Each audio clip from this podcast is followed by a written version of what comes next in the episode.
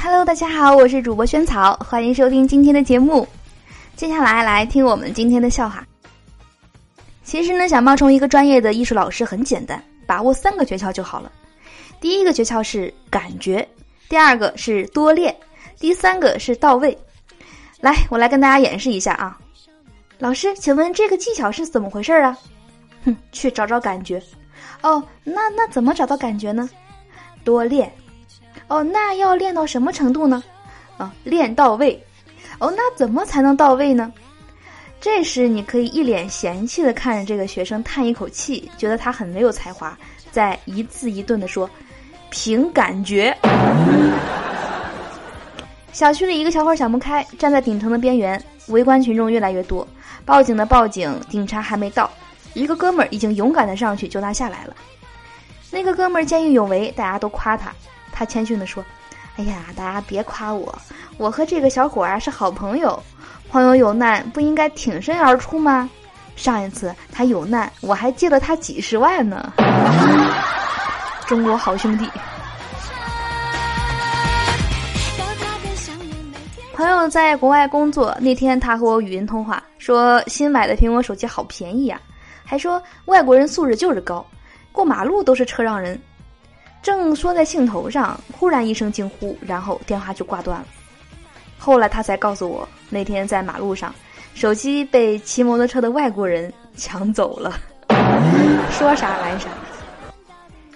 我已经是个成年人了，现在学钢琴还能学会吗？不行，因为你爸妈已经打不过你了。学钢琴都是打出来的。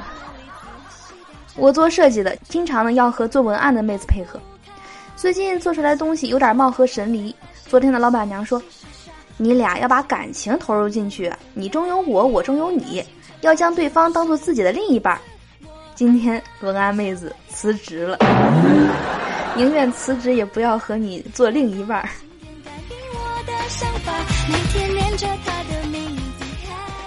那么多公司一直说年轻人太浮躁，不能吃苦，那么为什么他们不直接请老人呢？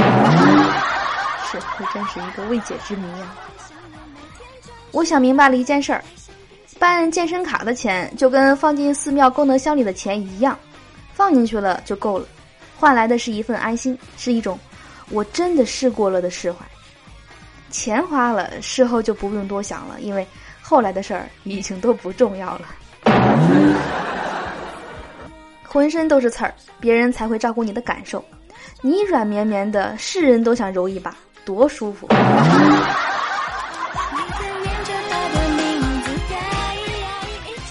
相当费解的是，从发出的内容来看，我微信朋友圈上绝大多数都是谈笑有鸿儒、往来无白丁、热爱阅读、美食和旅行、生活品质比较高，而且完全脱离了低级趣味的人。但在现实中，我这样的朋友绝对不超过百分之一。我现在怀疑朋友圈是中国梦想秀协办的。女人这是一种矛盾的生物啊，她们不愿意还和妈妈住在一起的男人谈恋爱，却会与和老婆住在一起的人谈恋爱。还真的是啊，反正都是跟女人住在一起，老跟老婆住在一起就行，和妈妈住在一起就不行，真是迷。